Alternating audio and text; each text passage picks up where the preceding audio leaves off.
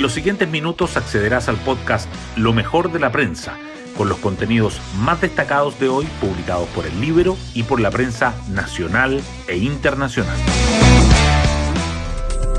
Buenos días, soy Magdalena Olea y hoy miércoles 24 de agosto les contamos que se acabaron los dos tercios. Ayer se publicó en el diario oficial la ley que rebaja el quórum a cuatro séptimos para reformar la Constitución. Un hecho histórico que no contó con un acto de promulgación en la moneda y que permite modificar de manera más fácil la actual Carta Magna. Para muchos, se materializa el camino de rechazar para reformar tras el 4 de septiembre. Pero donde el Ejecutivo puso toda su energía ayer fue en el reimpulso del proyecto de la jornada laboral de 40 horas con un acto en la moneda liderado por el presidente Boric. Las portadas del día. Los temas económicos son destacados por los diarios. El Mercurio informa que Marcel asegura que la reforma previsional respetará la libertad de elección en la administración del ahorro previsional individual. La tercera dice que las ISAPRES afirman que su futuro está en manos del gobierno. Y el diario financiero subraya que las indicaciones a la reforma tributaria ingresarán post plebiscito. Los tres diarios destacan el proyecto de las 40 horas y señalan que se aplicará gradualmente en cinco años y con incentivos para la productividad. El proceso constituyente sigue presente. El Mercurio dice que el rechazo destaca que con el nuevo quórum de cuatro séptimos es más fácil cambiar la constitución actual que el texto de la convención. La tercera detalla que una gira regional y una actividad en la moneda son la arremetida final de Boric ante el plebiscito. El diario financiero detalla que Edwards y Daza llamaron a hacer bien y sin apuros el proceso constitucional en el seminario de moneda Asset Management. El Mercurio destaca además las declaraciones del exdirector de Gendarmería sobre el acuerdo con los presos mapuches. Con estas decisiones ganan terreno las organizaciones de facto, dice. Además, que las víctimas de la violencia en el sur solicitarán entregar sus testimonios y exponer sus casos en una audiencia de la Comisión Interamericana de Derechos Humanos y que a seis meses de la invasión rusa, el mundo encara un incierto escenario de seguridad.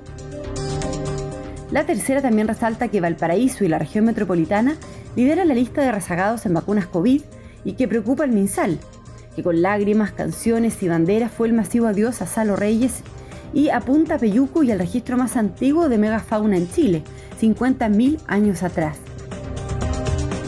El Mercurio le dedica su foto a Cristina, que se defiende por el caso de corrupción en su estilo.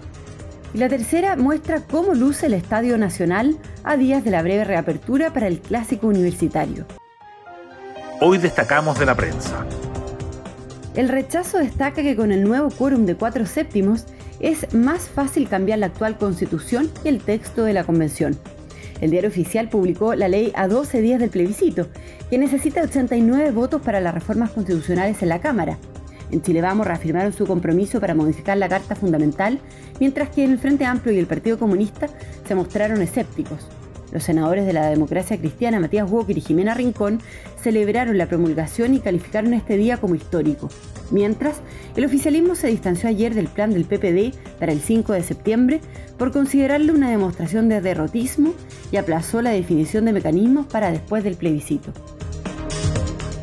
Marcela asegura que la reforma previsional respetará la libertad de elección en la administración del ahorro previsional individual.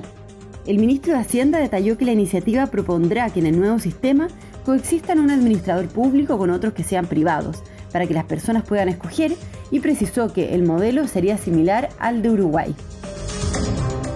que su futuro está en manos del gobierno tras el fallo de la Suprema y piden celeridad. El gremio dijo que están a la espera de que la Superintendencia de Salud dicte una normativa para retomar el proceso de adecuación de los precios de los planes. En tanto, el superintendente reconoció que el fallo complica aún más la situación de las ISAPRES, pero que hacer de nuevo el proceso no es tan simple. También confirmó que la adecuación no será retroactiva y que alistan las devoluciones a los afiliados.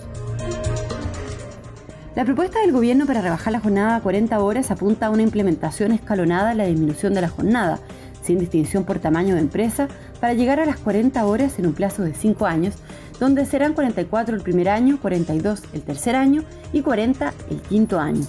Habrá una regulación para los trabajadores de casas particulares y quienes se desempeñen en labores con plataformas digitales. Otras noticias. La arremetida final de Boric ante el plebiscito.